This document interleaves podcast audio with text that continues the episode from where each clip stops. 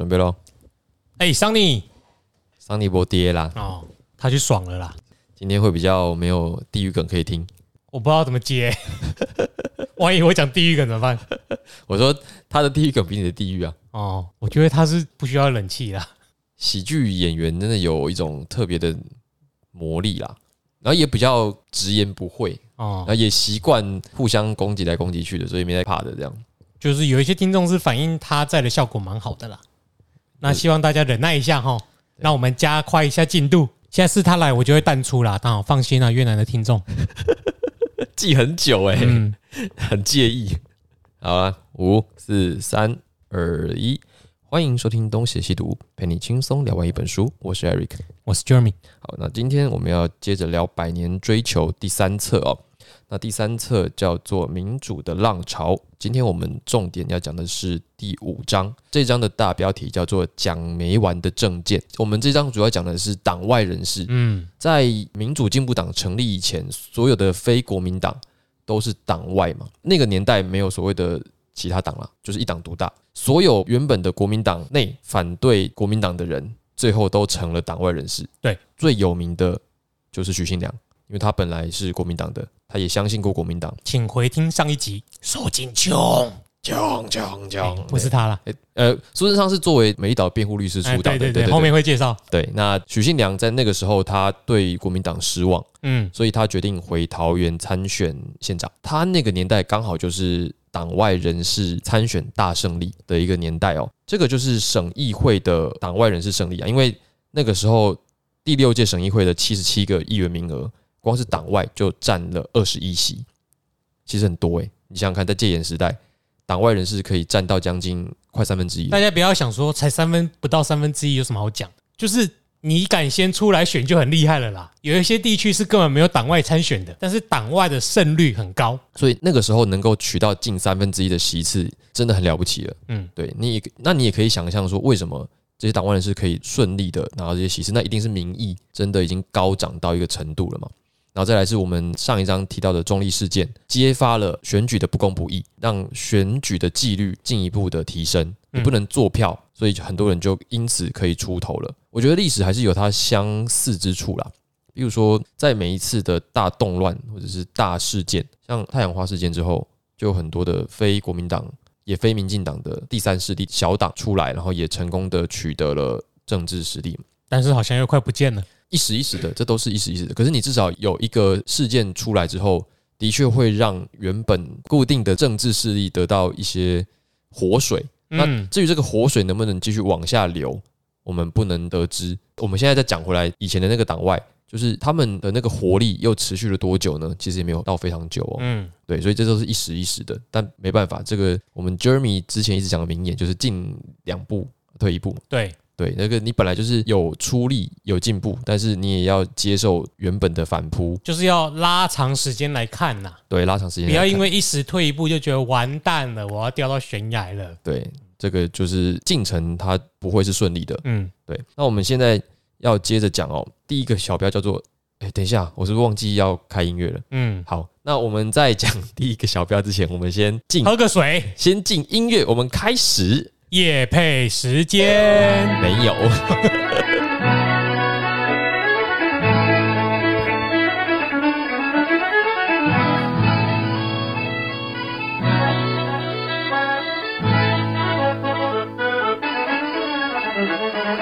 快点啊！你们什么时候要有自己的音乐啊？你不要学他。好了，那我们刚才有先提到说省议会取得了二十一席嘛，嗯那这边先补充一下，省议会其实是有分阶段的，就是什么什么阶段？分三个阶段嗯。第一个阶段叫做省参议院，那这个是从一九四六年开始的。一九四六年就是二战刚结束没多久，那台湾由中华民国接手，那时候参选的第一期的那个议会，那个时候是由谁来负责担任这些议长、议员？就是我们讲的台湾最早的那一批士绅嘛，包括这个林献堂啊、王朝琴啊。吴三连啊、李万居、郭以新这些人都基本上都算是第一批啦。可是随着国民党势力越来越往中央集权靠拢，其实这些原本的这些传统士绅就逐渐失势了。你看，像林献堂就直接远走他乡了嘛，逃到日本。他就不回来了。嗯，吴三连还有后来的李万居跟郭以勋还继续的待在台湾为台湾民主奋斗。可是他们后来的一些境遇也不是这么顺利，因为他们也受到了来自国民党的打压。那这是第一期，第二期是这个临时的省议会哦。那临时省议会大概就从一九五一年开始，其实这个时候一直到后面的台湾省议会，就基本上就是由国民党来把持了。所以说，在临时省议会跟台湾省议会那个时候的议员，大部分都是国民党的附庸，就是所谓的我们讲严家的时候会讲到那个。地方势力、地方势力，然后还有反正割据、反正割据，要要一个地方士绅、什么庸的附庸、呃附庸，我们刚刚讲过了，仇庸、红词庸。洪慈庸这个接的好，不过不是啊，好没关系，反正就是那个时候大部分的非庸、应庸、台庸，好，我决定放弃这个。好，就是那个时候没有办法，他们都是你这是在庸人自扰啊！对我庸人自扰。嗯对，那那个时候大部分的议员都是为既得利益者跟特权发言的啦。嗯，你就想啊，那个时候是中央国民党集权，他们找来的人不支持国民党是要支持谁？嗯，只有少数的议员是出身地方，真正能够做到代议政治的，那就是我们也有提过的五龙一凤。对，可是五龙一凤的时代呢，并没有维持太久，因为他们毕竟是第一批人，他们也会凋零啊。比如说五三年郭雨欣，他们后来就渐渐的凋零了，人老了就会死嘛。没有办法再持续了。嗯郭雨欣后来去选中央的立委，也就失败了，嗯也就是灰心了嘛，就离开台湾去度假了。情况一直到了一九七七年，我们刚才讲的第六次的省议会，才得到了将近三分之一的席次。你负十岁的时候，我父对我父十岁的时候，出生前十年连金虫都还不是。那新一届的这个第六届省议会马上就要处理一件事情，就是中立事件。对，因为那个时候许新良的事件刚结束，就好像太阳花后续怎么处理嘛。这个时候中立事件要怎么处理？刚选上了这二十一个席次的省议会议员，他们就提议啊，不然我们成立专案小组。因为在中立事件的时候，有大学生在现场被击毙，那这个要怎么处理？算谁的？那就有提案。可是这个提案当然被否决了，因为你毕竟还是只有二十一席，你要面对的是多数国民党的议员，所以你这个提案不可能会过。完全没有画面，对啊，因为那个时候也没有监视器吧？完全没有画面，对，什么都没有。你就是想这个，即使到今天还是找不到那个警察是谁啊？对啊，嗯而，且二零一三年发生的一个事件都可以找不到监视器了。对，更何况是那个年代，完全可以诉诸公平嘛？对就是为什么偏偏就是出事的画面找不到啊？嗯其他地方都好好的，对，你可以可以解释一下为什么只有那只监视器坏掉了？完全没有画面。这句话你怎么复述这么顺？他复述超多次，你会记不起来吗？也是好。他们那一届的议员有一些舞台啦，有一些发展空间。最有名的就是省政总执询，其实这个词对我们讲非常陌生，啊，就是立法院的总咨询嘛。因为我们那个时候已经没有省了。对，我记得，诶，我们那个时候已经没有，已经废省了嘛？还没，还没我们小时候还有省，到什么时候才开始没有的？我们国小的时候还在选台湾省长，你忘记了？我们陈定南跟宋楚瑜啊。我们没有选呐、那个时候我们没有投票权、啊，啊我。们没有投票权。你说我们在选的时候吗？我们有投票权之后已经废省了啦，对啊动省，动省和废省动，省。因为省这个行政概念只有在一些广告才出现的，什么全省贩卖中才会这样讲。而且会尽量少用了。对，就是有意识到说，哎、我们没有在那边跟你省来省去的但，是我跟你讲哦，现在实际上我们的体制还是要有省的哦，有吗？因为我们有福建省金门县跟连江县，他们不是台湾省，哎、我不知道、哎，所以中央政府总预算是有一部分拨给福建省，所以我们还有福建省主席。哦，我们有这种东西哦，对，这是冷知识，你不讲我真的不知道。你去你去马祖，就你可以看到福建省政府之类的。嗯欢迎马祖的朋友过来纠正啊！中华民国领土就是台澎金马，可是没有提到省了。所以说，台澎金马自决，就是说，当台澎独立之后，金马部分地区的民众，他们是有投票权决定自己未来的，哦，因为他们在宪法的概念里面，他们是属于真的是在中华民国里面。呃，中华民国建立的时候，台湾跟澎湖没有在中华民国里面啊，所以你独立跟金马要独立是两回事。所以这个就是台湾在建国的过程中，很多人就法理的问题在解释这两个区块是不一样的。哎听起来很复杂、哎很复杂，所以才有一个党叫台澎党，一个小党，它就是一个主张台独建国的党，可是它只讲台湾跟澎湖，因为金马地区是可以继续维持中华民国体制的，哦，它也可以决定要跟中国统一或跟台湾统一。如果你要以自觉的概念来讲概，念来讲，所以他可以有他自己看要台湾独立之后，他自己继续中华民国，就中华民国圣经嘛。对，还是选择跟两边其中一个地方统一。哦，金马离福建真的非常近，天气好就可以看到对面了，游过去都有可能。呃，可以，完全可以。对，因为我记得我那时候有小三通从金门坐到厦门，好像真的看得到、哎，就是看得到啊，你搭船的时候，其实也没搭多久，半小时就到了，半小时一小时吧。你就走到金门的高地，晚上就看得到对面的夜景了啦。对，所以那个他们也似乎完全有理由，如果他们真的觉得自己要跟中国一起，可是这个是法理上的特殊地位哦，对，现实上就再看看啦。之所以为什么民进党都换了位置换脑袋，你怎么上去都不敢台独啦？这有太多复杂的因素啦。没有这么简单啦。对啊对啊，这是换人做的时候就知道。而且再来是我们之前好像也先提过，民进党毕竟是一个年轻党，也真的是执政没几次，跟我一样大的党，跟我们一样大的党对，对，所以他们真的上去之后要处理的问题也是第一次面对的，对，没有这么简单。刚才讲到这个市政总质询哦。那那个时候阵容有谁？首先当然是总统是蒋经国嘛，他那个时候是第六任，副总统是谢东闵。其实我不知道，我对这个名字不熟。行政院长是孙运璇，嗯，台北市长是李登辉，省主席是林洋港。我对这个就有印象，听起来很黄金阵容啊。我觉得应该是老一代的人怀念的时期啦。谢东闵好像前几年才去世吧，活到九十几岁。可是我在苗栗印象中不深，可是林洋港我是有印象的。他就低调，这样就是算很会做官呐，因为他没有受到任何一方的攻击，就是党内党外都很敬重他。对，而且副总统好像一贯的都没什么存在感。对他有存在感，你就 神功怨妇啊。对，像那个之前那个圣骑士 陈建仁，对，其实也没什么存在感，起码他给人印象蛮好的，印象好，然后脾气好的样子。对对对对，但是如果没有特别讲他是圣骑士，我也不太记得。一贯好像都是这样子。那这是关于政府方的阵容，党外方呢，这些党外议员就是由林义雄嗯跟张俊宏，他们就两个人就好像那种。大将联合挑起来，他们要挑战林洋港，以民主为主题啦，要求国民党应该要遵守党宪跟国法。弦外之音就是指说，现在国民党并没有遵守党宪跟国法嘛。嗯，所以在总执询的时候，武装部队还入驻省议会，这什么概念？这就好像我们前面提到那个穆斯林在决定哈里发的时候。有人带军队去谈判，意思是一样的。阿布巴克跟五马尔，对我带兵来，我们来讨论一下哈里发的继承。民主外送来啦！对，所以这个林英雄跟张俊宏，当然两个人就是想说，你们怎么会在执询的时候找武装部队进来？对，所以他们当然就是会批评嘛，说。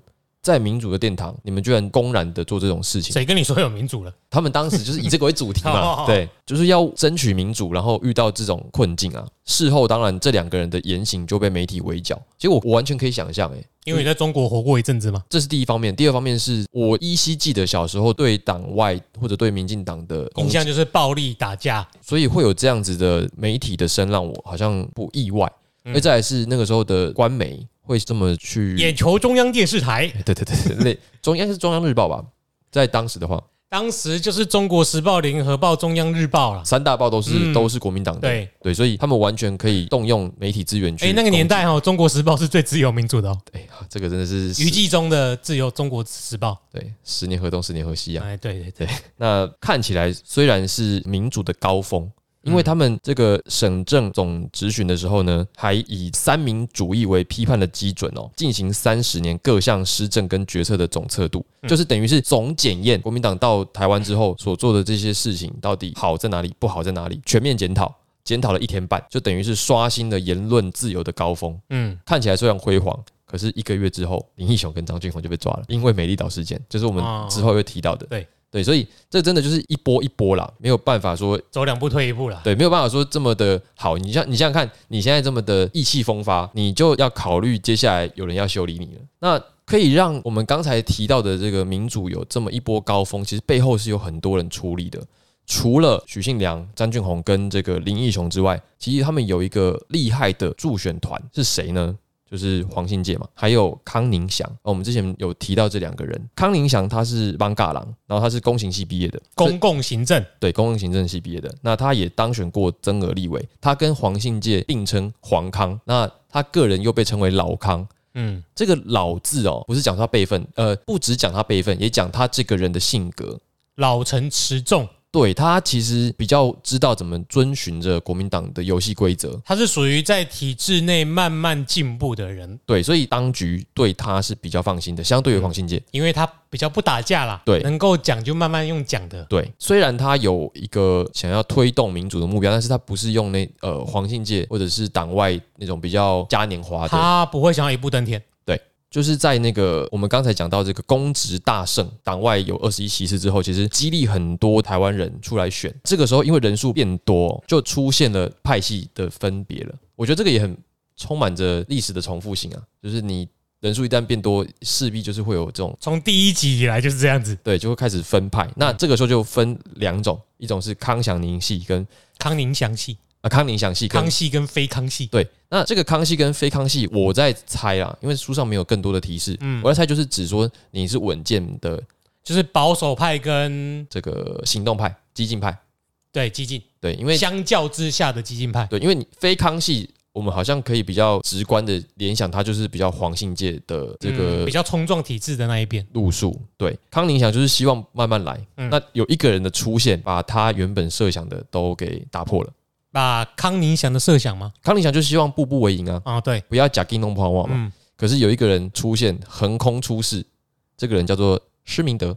嗯，施明德在这个时候出场哦，是因为他之前就被抓了。是不是要叫小太阳再拍一次？他拍什么？另外别的产品啊，红三军的再一次，之前是许信良嘛，对对就叫施明德更应该吧？副手上次拍副手，这次拍主谋。对啊，叫他那个其他的给息再拿出来。因为下一章主要还是讲施明德，哦所以他还有机会。我现在只是把这个出场的这个词先念一念。你先回去查一下你的给息到底还有多少哈？对，哎，慢慢都拿出来拍。小太阳你应该很多吧？嗯，现在现在直接跟你说，嗯有就拿出来。民主的舵手，世界的伟人，好，施明德为什么一直到这个时候才出现他的名字？是因为他之前都在坐牢。嗯，他在这个一九六二年，其实蛮早的，古巴飞弹危机的时候，他就因为台湾独立联盟案被捕了。嗯然后被判了无期徒刑，他本人在那个时候被打断牙齿，然后打伤脊椎，所以我们现在看到他笑，他其实那个牙齿是假牙，哦，到南部弄的。我不想唱那首歌。可是你听出来了，嗯，那施明德他之所以可以成为一出来就横空出世，是因为他在他被扛出来的，是不是？不是他在牢里面横，空出世 对他在牢里面想很久了啦。哦，就他在被关的时候就思索说，台湾民主到底要怎么样才能够实现？在当时蒋家管制下，万年国会戒严、暴禁、党禁，呃司法又不独立，唯一可以突破的，就先突破党禁。因为如果你先把党禁突破了，人民的力量集结起来，那么其他的就可以因为党禁的松动而全体的松绑。嗯，所以他在出狱之后，他就将眼光先放在了全国性的串联跟组织，先行塑一个权宜的没有党名的党。我必须说，这样的想法非常大胆，因为你要串联全国，哪有这么简单？对，比如说我们在讲伊斯兰的时候，我们有提到这个胡生要去起义，结果发现万人响应，一人到场零人，啊，七十二人到场了。而且那七十人还是他带来的，原本说要支持他的人，最后一个都没有出现，还背叛他了。嗯，所以你要进行全国性的串联组织，那个真的没有大愿力，没有其他的同志合作，然后没有经过长时间的抗争，根本做不到。而实际上，就我们的成长经验来看，那也的确是这样子啊。因为在一九七零年代一直拼到了呃两千年才小有成绩嘛，在前期基本上都是不看好的，然后也不是主流媒体承认的。甚至也不是主要的明星之所向啊，大部分的群众也是不理解你们嘛，觉得你们就是来乱的，不是大体，所以他就一直在想说，那我之后我要怎么样才能够处理？那被他遇到了两次的大好机会，第一次就是一九七五年老蒋去世，政府就减刑，因为施明德本来是判无期徒，对他后来就改十五年牢，一九七七年他就出狱了，所以他出狱的第一站就是受到了他的狱友苏东启的邀请，狱友就是那个要去刺杀老蒋的。武装政变还没啊。开始就失败哦，了，对，刺杀老蒋是那个 Let me stand up like Taiwanese。在在那个美国的那个，哎，苏东启是要拿枪起义的，对，他是要起义的，苏志芬的爸爸。对，苏东启本人并没有出来选，他是帮他的太太苏红月娇去竞选云林的席次嘛，省议员的席次。嗯，好，结果呢一炮成名，因为他是以最高票拿到了云林县代表议员的位置，表示施明德真的非常会选举。后来许信良就总结认为说，台湾真正的反对运动其实是起源于一九七八年，也就是施明德出狱后的那一年，就是选举的成功。因为这些国民党以外的党外人士，他们除了选举之外，没有做到其他的事情。他为什么这么说呢？他是认为说，虽然前面有一个省议员的选举的胜利，拿到了二十一个席次，可是他们真正做到的事情，也只不过就是质询而已。而你质询没有办法有一些实质的效益啊，嗯，你只是啊说国民党做哪些事情好或不好，可是对于推动呃民主没有起到任何真正的帮助。真正做到推动民主的是谁？他认为是施明德跟张俊宏，他们的领袖人物就是黄信介，才把党外的运动推向全国的高度，而这也是施明德在狱中思索已久的。所以我觉得这个真的不是毫无准备啦，他真的想很久，而且他也真的遇到好机会。他也只能想而已啊，当时。当时只能想，因为他他有可能出不来，要不是全国特色，他搞不好还在里面蹲对。啊，对，所以国民党才是民主自由的推手啊，因为他把它放出来了。哎、你你这个讲法也不能说你错哎、嗯，就是你把它放出来，所以他就有机会了。对，所以支持国民党。哎，你讲哎，嗯，所以这个施明德他认为说，你既然要成为一个没有党名的党，那你就要用你的政见来换取你的选民的支持嘛。所以他们当时就提出一个口号，叫做“党外十二大政治建设”，那是由施明德跟林义雄两个人去会诊的。是要搭配十大建设口号对打，是不是？好像不是一个等级的东西，因为十大建设是具体建设嘛，他们是十二大政治建设。可是我觉得这种好记啊，对啦，就是政治建设听起来好像有一个东西，可是其实就是一个做不到的主张。嗯，我觉得我们大概想也知道大概是哪一些事情，你只要想当时做不到的，就是他们的政见了。一个一马目就一个建设嘛。哎，对，好，我随便讲几个嘛，军队国家化，啊，对，然后再来是司法独立化、言论出版自由化，然后开放党禁、解除戒严、禁止刑求、中央民意代表全面改选、省市长直接民选，这些事情在一九七八年到底哪一条做得到？就我们现在观点觉得这点哪一点不是正常的，可是当初都是没有的。对，当初全部都没有。嗯，我们现在讲起来都啊，都早就是这样子的，不是吗？对啊，我哦，我哦，至少在一九七八年嗯那个时候就是没有，嗯所以才会变成是口号嘛。对，你就知道那个时候的环境是怎样子的。嗯，说实在，我觉得都说以前好哈，你说，可是你真的想在那个时候，基本上拢啊暖暖有够乱有够乱的啦。我卡早黑时阵吼，啊对这个不太可能。那他们等于是成了一个党部，可这个党部还不叫民主进步党，也没有名字嘛。那他们的任务除了串联之外，就是帮助想要担任公职的人选举。嗯，哎，这个也其实也就是党的功能嘛。对，比如说民进党他们就是会派人参选。我之前看有个新闻是谁，有个律师谢振武，嗯，不是说他是民进党最近要推出来的然后在传呐，船嘛，就是对因为他其实很不绿啊。对，那就是说这是政党政治的一个很重要的功能，就是要由政党推出人选政。党存在的目的本来就是选举啦。对，他们在那个时候其实就已经有这样的概念了。对所以我们虽然没有要成立一个有名字的党，因为你不现在不准我们成立嘛，可是我们先在实质上做到了这个事。对，我们没有党名，我们没有成立啊，嗯可是我们在做政党该做的事。他成立一个党机器，只是这机器没有名字。那我既然没有名字，你就不能说我成立。对，那我就没有违反党禁。嗯，我觉得这也是蛮聪明的。那这个时候呢，助选团总部就成立了，施明德是干事，秘书是花妈，陈菊。对，陈菊担任秘书。哒哒哒哒哒哒哒，明天还是好天气。噔噔噔噔噔噔噔噔噔噔噔噔噔噔。好，古玩都唱的比我们好。干。他有唱过吗？有啊，后面那个听众来信有叫他唱。我 好久没有听到这首歌了。哎、柚子啊，我没有看，所以你刚刚说柚子，我其实不就接不太起来，忘记。好了，那这个他们成立这个助选团之后，就有一些大会嘛。国民党不可能不知道，只是因为你没有登记成为政党，所以我也不能把你怎么样。他们能够怎么做呢？以前可以扣你帽子，比如说雷震。嗯，那雷震那个时候是待遇，就是说你知匪不报就可以把你抓起来关十年。可是，在雷震之后，这个做法行不通了，因为国际关注、观感不好啦，大家都知道你在干嘛。对对，那再来是民心也变化了，就在雷震案之后，大家知道说国民党会搞这一招。那国民党为了要维持统治的合理性，你的手段不能再像以前一样，一定要变换花招。那这个变的招数就是把党外人士扣上暴力分子的形象，只要你党外有活动，他们就找人去闹场。时至今日，成果如何？我只能说以前蛮成功的。再来是国民党还是在那个年代有一些知识分子存在，所以他们还是有温文儒你的意思是现在没有知识分子存在了？学者型的。我想一下要怎么讲比较适合，可能上台面的没有啦。因为毕竟以前我的老师那些人那几辈的人，嗯，他们不管政治立场怎么样，这种温文尔雅以及个人的品性都是在一定的水准之上的。对，那这个跟你支持的什么东西无关，是你个人修养问题。可是，在现在这个时代，你要维持那个形象是难上加难的。一个既定的知识分子形象，如果我是在国民党那个地方树立的话，那一个党外的政党，然后主张的是比较激进的手段，那的确容易被扣上那样的帽子。加上当局又不找人去滋事，那媒体又属于党国，你要维持一个好的形象。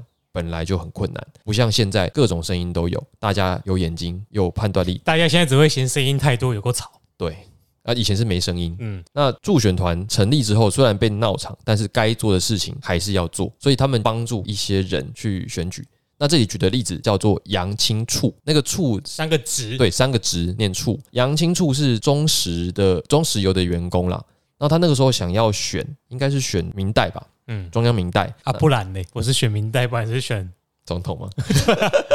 对，好啊，选民代啦。那那个时候选民代有分两种啦，我不知道现在是不是还是。呃，以前是这样，一个是以区域来分，就是嗯什么松山新一区啊，然后这个中正万华区啊，嗯或者是这个新北苗栗巴拉巴拉巴拉的，以嗯地区来分。那第二种是以职业团体来分的，那跟香港比较像啊。呃什么农民工人党啊什么的，像这种的，嗯，他们现在应该没有了吧？就是没有。职业团体类型的嗯，是没有的。那他们就不限你的选区，你的选区就是只要你是中华民国现，在的选制啊，嘿，不好意思插话一下。嘿，现在选制是各地区选出来民意代表，再加上不分区，不分区就是政党票，哦。所以你去选的时候会投两个票，一个是地区的代表你当地民意的选票，嗯，另外一个就是投政党，然后政党会依据得票的多寡分配到那个席次，所以你那个什么工人啊、代表什么之类的，各党会推荐他的名单，比如说民进党他会推荐几个环团的代表啊，推荐几个工会的代表，变成各界的声音都有在这个政党推荐名单里边，但也可以政党就是完全不理你，应该要代表各个学界或者各个团体的声音，就是推出都是自己党内的人也可以。等于是把原本这个以职业团体来分的这些席次并到了政党里面，不分区里面。政党票可。是由政党自己来对啊，如果。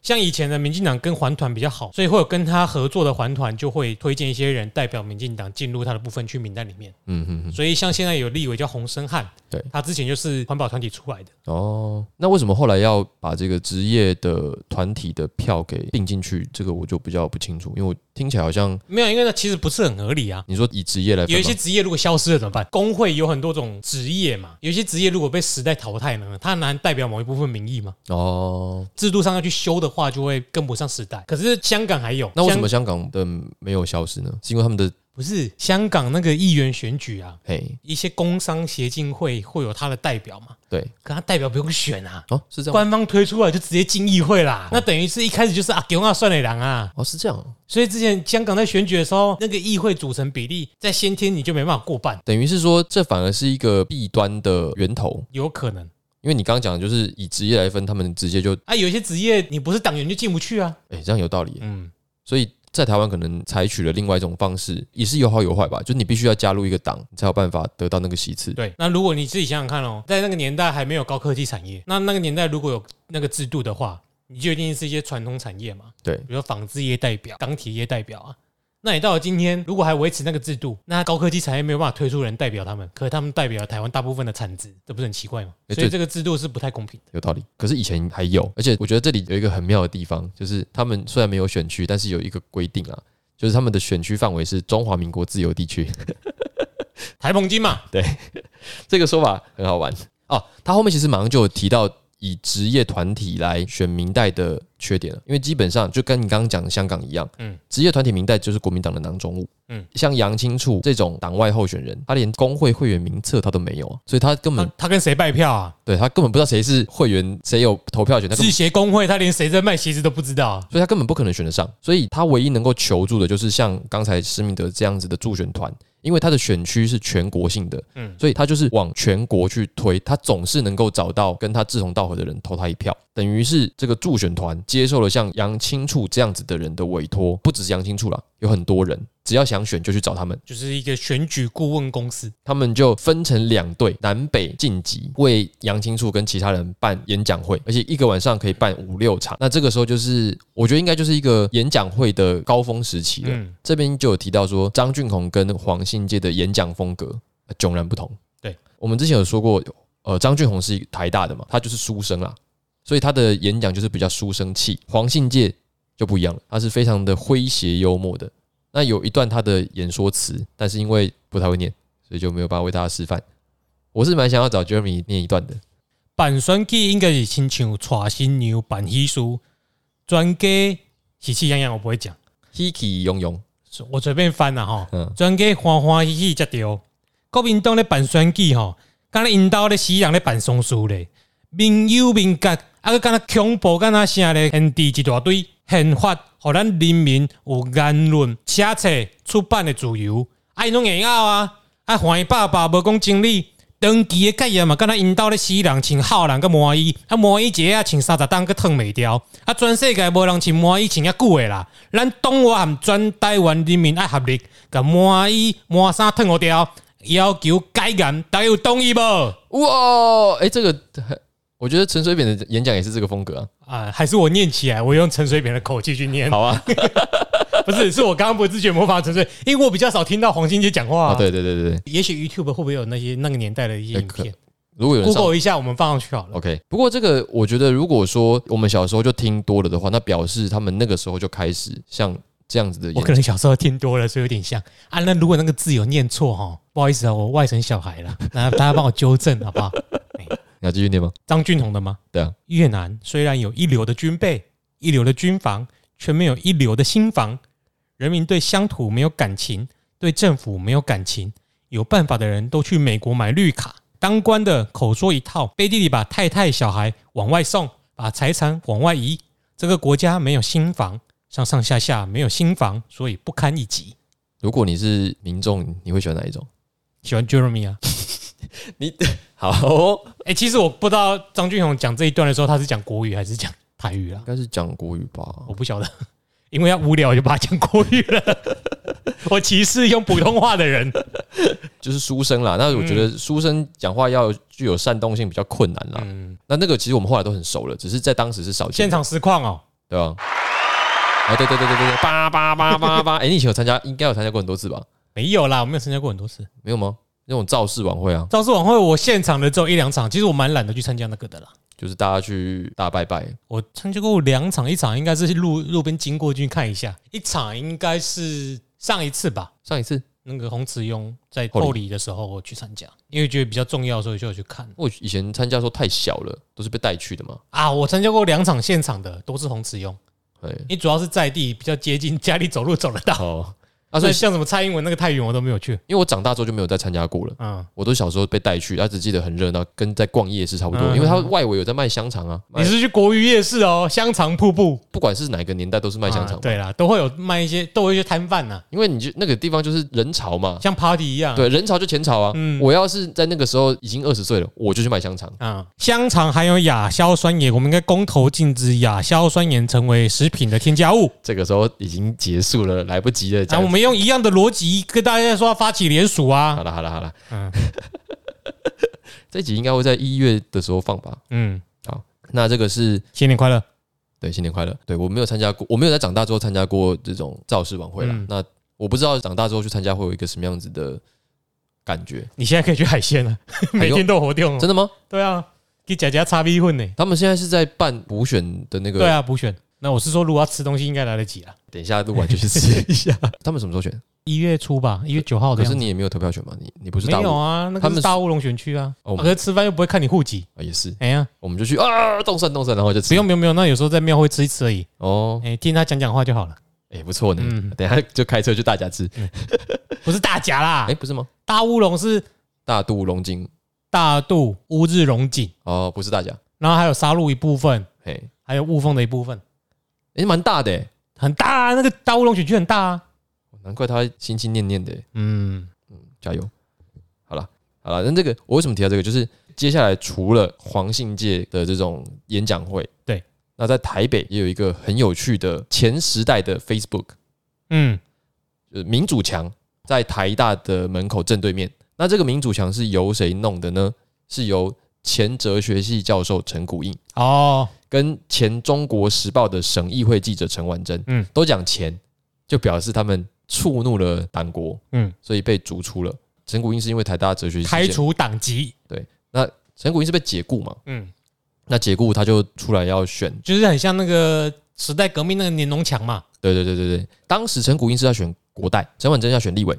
其实他们都是以国民党员的身份报备参选的，可能是那个年代必须要这么做吧，表示他们还没有被开除党籍了。嗯，只是说当局知道他们不对劲了，那他们呢就在就好像侯友谊现在被觉得不对劲一样啊，对对对对对对对，那可是差蛮多的啦思想。对，那两层陈婉珍跟陈国英就在台大门口设民主墙，就贴大字报，然后又摆那个板凳。嗯，我记得以前我在日本小时候，我被带去日本玩的时候，就看到公园就有人会站板凳演讲。嗯，啊讲日语，那时候我也听不懂。那表示说，那个是一个好像在国外行之有年的一种宣传思想的形式。嗯，就摆一个板凳站上去，对着公众演讲。对，他也不管你有没有听，反正我就是一直讲，一直讲，讲到有人被我打动为止。哦，不是有人往你的碗里面丢那个是唱你唱歌就有人啊给你铜板，可是你演讲好像没有，因为他也没有要摆那个碗弓在那里。哦对，那国民党呢也在附近摆了一个爱国墙，就跟他打对台。所以你就可以想象那个民民主墙跟爱国墙一边一墙，就是互相都张贴各自的主张，然后就会有好事者嘛，可能我去你那边贴反对你的，啊不服来辩论呢，我们就互相就是这样叫板。哎、可是这种爱国对民主的情景，前两年才发生呢、在香港的校园不是这样吗？他们也是用实体的那个墙吗？在香港也是有用实体的墙民主这个口号嘛，对大家都打着民主跟自由嘛。对，可是另外一边要怎么对抗民主自由？一定是用爱国啊。对。所以这两个口号是跟现今一模模一样样的。一模模一样样，就是这个，因为它的意思逻辑是差不多的。对对，然后现代是你有 Facebook 了，你已经可以线上对阵了，嗯，那你还使用这种地面作战，可能有它的特殊用意。嗯可是以前那个时代是你完全没有空战可以打，你只能打这种地面战。对，所以他们当时就是透过呃民主跟爱国墙互相叫板。可是正当热闹的时候，另外一个大事件发生，美国宣布要在隔年，应该是七九年吧，要跟中华人民共和国建交，然后要跟中华民国断交。所以蒋经国这个时候发布了一个紧急处分令，他要宣布大选延期，所以所有的活动就戛然而止。就我们刚刚讲的那个信盖森的那种全部白费。白干，嗯，对，就是热闹一阵啊就没了。那个醋先生啊，你回去洗洗睡吧。对，那这个就提到了我们之后要讲的台美断交危机。其实台美断交危机是非常重要的。对，这个我们先讲一下哦。就我们之前有提到尼克森总统、福特总统，一直到卡特总统，这三任总统的统一的进程都是要对中国友好，因为冷战，他们要对抗苏联。对所以牺牲的就是中华民国的权益。嗯，因为人家喜欢说啊，你反正你也就这样子。不是，他要让你加入联合国，你也不要嘛。对啊，这个对蒋家来讲，无疑是一个沉重的打击啦。因为在此之前，蒋家都一直跟台湾人民说，美国呢是我们的坚定的友邦啊，绝对不会有事的，我们绝对可以抵抗万恶的对面的威胁。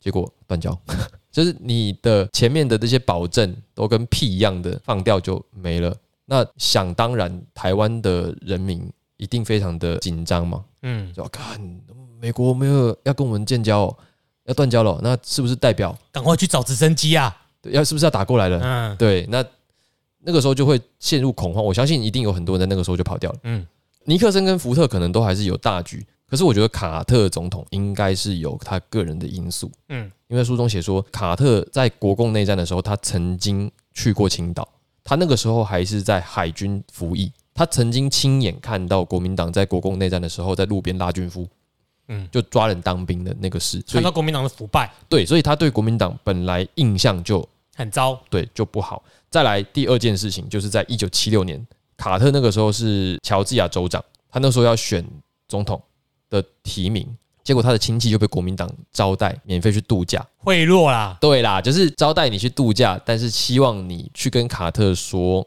哦、放弃美国对中国的承诺。嗯对，那就是说你们再往我们这边靠一点啊，嗯不要去跟中国好，大概是这个意思。嗯，这些父老乡亲就真的去找卡特关说了，卡特呢不接受这些关说，所以他就跟父老乡亲就交恶，接着更讨厌国民党，表示卡特这个人他听起来蛮正气的，不太接受这种利益交换。他唯一错的就是他没有去现场看到中国共产党对人民是怎样。对也许看了之后就会维持现状。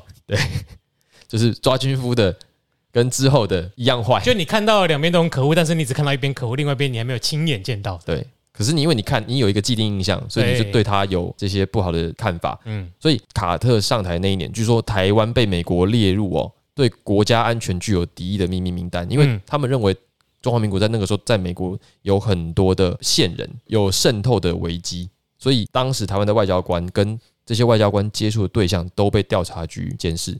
好，那我们话说到决定断交，那所以当时台湾内部的矛盾就升级了嘛。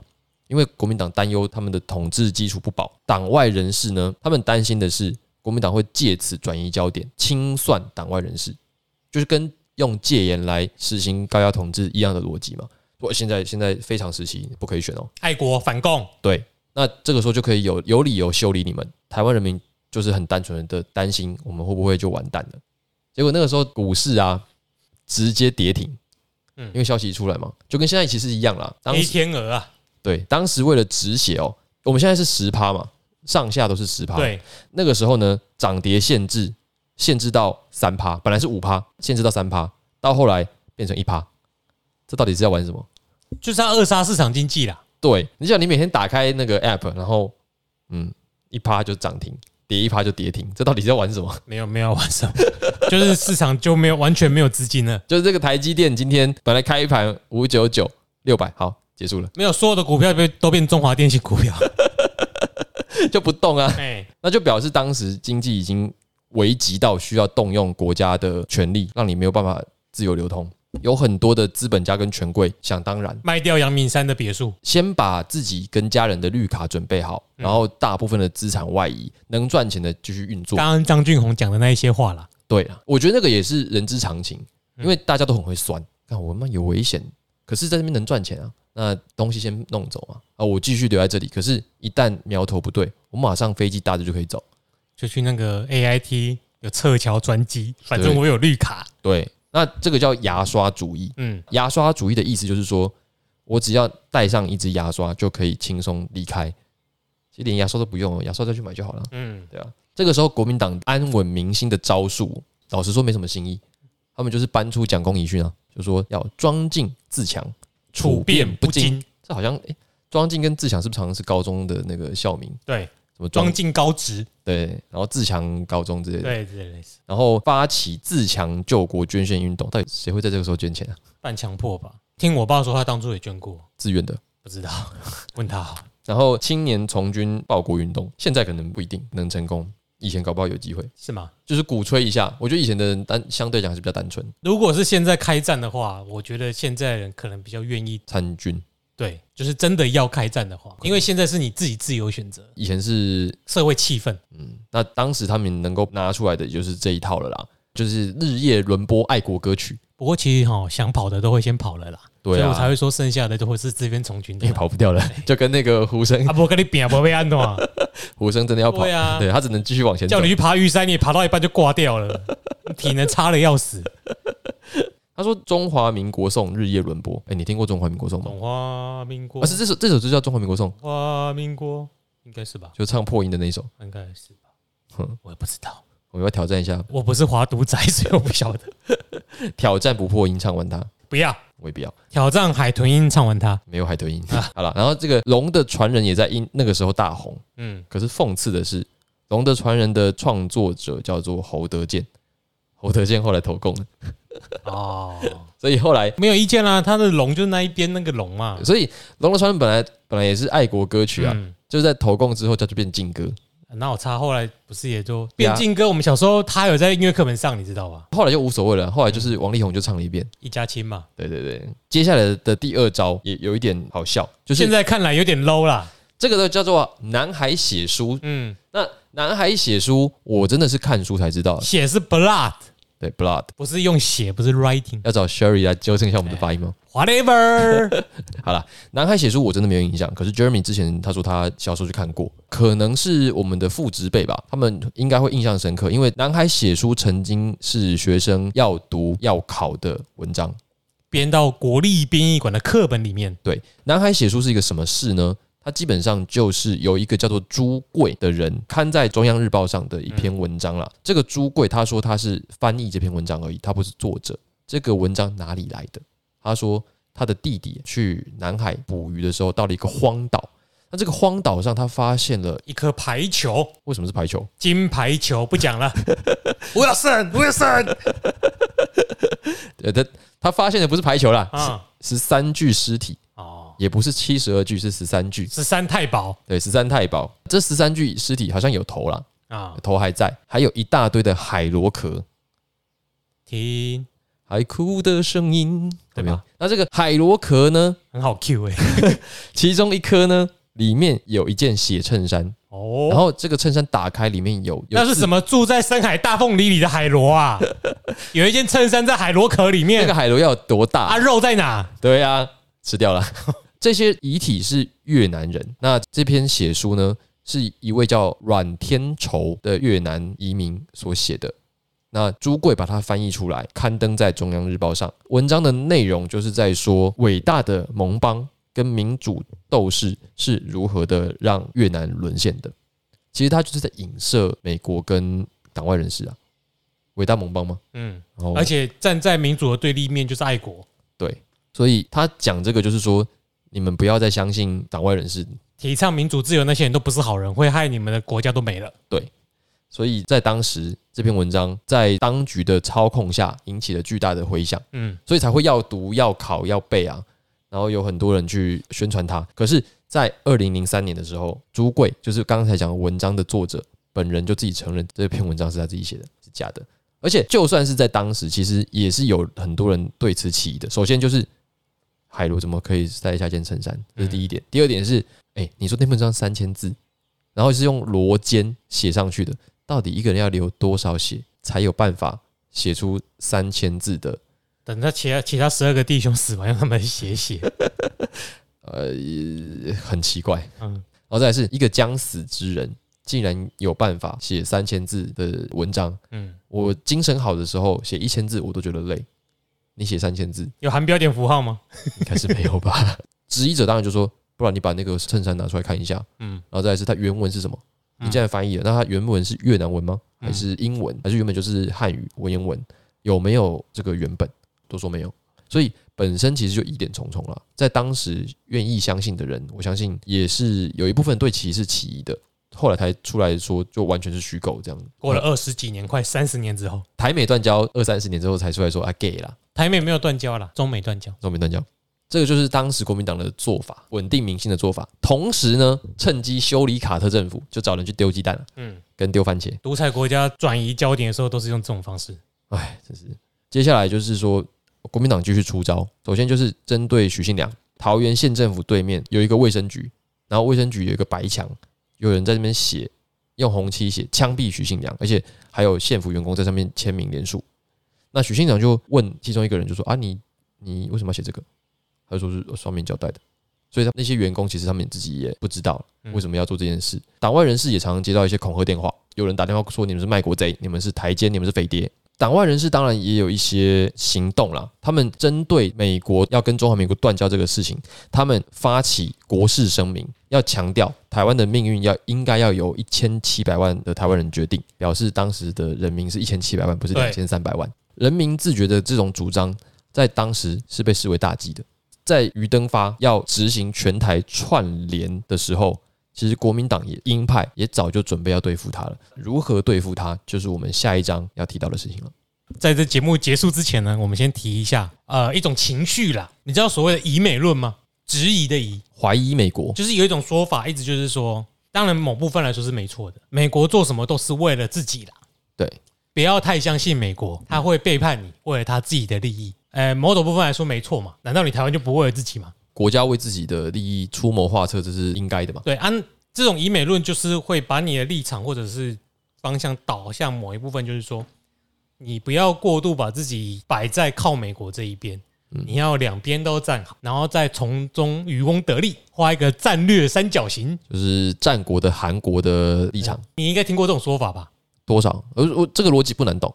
不难懂，但是背后带有的政治目的应该蛮好懂的吧？嗯嗯，他意思就是你不要离美国太近，对，那离中国近一点。没有人会说过离中国太近有疑中论，嗯因为疑中论就是像我这种的嘛，就完全不主张往那边靠的。嗯今天的节目讲到台美断，哎，中美断交，对，其实就有一部分这种气氛，就是为什么国民党的支持者很多都是这种以美论的，嗯，因为从他撤退来的时候，他就一直有觉得国共内战的时候你怎么都没有帮我，这第一点嘛。你就是被放弃了嘛，对，所以你知道都是台湾台湾嘛，然后到了这个时候你要断交，国民党的支持者很多啦，我不是说全部哦，嗯。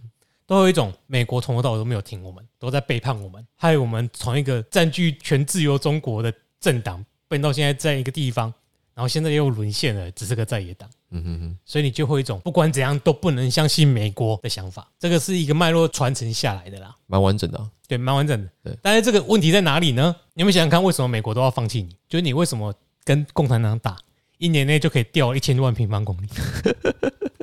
就是国共内战的时候，你自己的问题，如果你是美国，你要压边，你要压赢的那一边还输的那一边，对你国家利益而言而言，如果你是美国的话，嗯你已经看到可预见的趋势了，你就是扶不起阿斗，嗯，你是要赶快针对后面拟定相关的政策，还是继续把所有的资源都投注在不会赢的那一边，像阿富汗一样，我无法准确回答，因为你说如果只是就单纯理论，当然是压容易赢的那边啊。或者是我这一边起码我停损了嘛，然后我赶快去做后面相关的步骤。因为这题有一个点是我不知道的，嗯就是如果今天美军继续的支援国民党，会不会战果不一样？嗯啊，这个是我不知道的。那如果说你是说单纯说当时已经大局已定，就是三大会战基本上国民党输得一塌糊涂，那这个时候看起来就是共产党会赢了，当然就是支持共产党。你一定不会在二战之后再投入什么第七舰队、第八舰队，把航母都压过去，然后再跟有几亿人的军队作战吧？对因为你才刚打完一场世界大战而已啊。那再到第二个舞台，联合国的时候，我要帮你留在联合国里面，嗯你自己说汉贼不两立。你是要出去的，啊，现在时候到了，有没有跟你建交是不重要，因为他的目的在对抗苏联啊，所以他要跟你停损，就是他也没有说要终止援助你，也许降低援助，或许有后其他的步骤。那时候为了对抗苏联，所以必须要跟中国妥协。站在美国角度，他下这一盘棋，相交战你就是不重要的啊，你就是没有筹码那一边啊。如果你一直相信国民党给你的说法，那你当然你录下来，你就很容易就变以美论者。那我就会说，从今天到目前为止，刚好到到这一集提到这个脉络，就是为什么始终有些人是以美的。嗯，他还讲什么都说啊，美国一定会背叛我们。问题是我个人的想法啦，你怎么不想为什么美国要背叛你？你看美国背叛过以色列吗？我觉得听起来就是为什么会有背叛这种说法呢？我也不知道为什么啊，好像是你是我亲生的，你就是不可以背叛我。问题是人家为什么要把你当亲生的？就是国际关系本来就没有所谓的绝对忠诚啊，你就是应该把自己摆在一个相对有利的位置去争取你要的东西啊！对啊，你不能把自己摆到一个完全不利的处境，说汉贼不两立，还要美国帮你吧？我觉得相信以美论者应该要好好检讨的地方。没有所谓的忠诚、永远的盟友这种事情，只有永远的利益。你那里像以色列，就是把自己一直压在，把他的利益跟美国绑在一起，而且他自己同时表现出了，他即使面对跟土地接壤的周边六七个国家，他都能打赢那样的实力，美国就会一直压他。不跟你合作，我跟谁合作呢？对啊，就是这样的一个道理，没有要做什么小结，跟你分享而已。好，那因为我们要把这个接下来于登发被捕的事情交给小太阳来叙述，因为他不在，所以我们就丢炸弹给他。对，就是告诉你，哎、准备读书喽。嗯，呃，那我们今天节目就先到这里。那如果你喜欢我们的节目呢，就欢迎请到 Apple Podcast 啊，在上面给我们五星好评，嗯以及留下你的宝贵意见，是好是坏，我们都可以来交流。拜托拜托，或者你也可以到我们的 Facebook 跟 Instagram 跟我们互动。跟我们互动。我们 Instagram 最近比较少在发言，不不其过实你就是 PO Facebook 的时候，你就顺便勾两个都勾，两个就一起发布了。哦，好了好了，我那我在 Instagram 上面发布一下，比较不会用嘛。我不是属于 Instagram 那个时代，你是管理员，你有发布工具，你知道吗？我知道你还看得到我的讯息不是吗？对啊，对啊，所以我现在很少在那边聊聊天。哇 好，那就这样。被时代淘汰的主持人。嗯，好了，那如果说如果你愿意用行动支持我们，比如说小额捐款，这个也非常欢迎。对，那总之呢，我们就继续的聊下去。那希望你可以跟我们一起关注我们的话题。好，然后多多去看我们推荐的书啦，没错，就这样，这是我们的目的。好。那我们今天就先到这里，我是 Eric，我是 Jeremy，我们下次见，拜拜。拜拜。不要移美又移到美国去啊！你们这些人。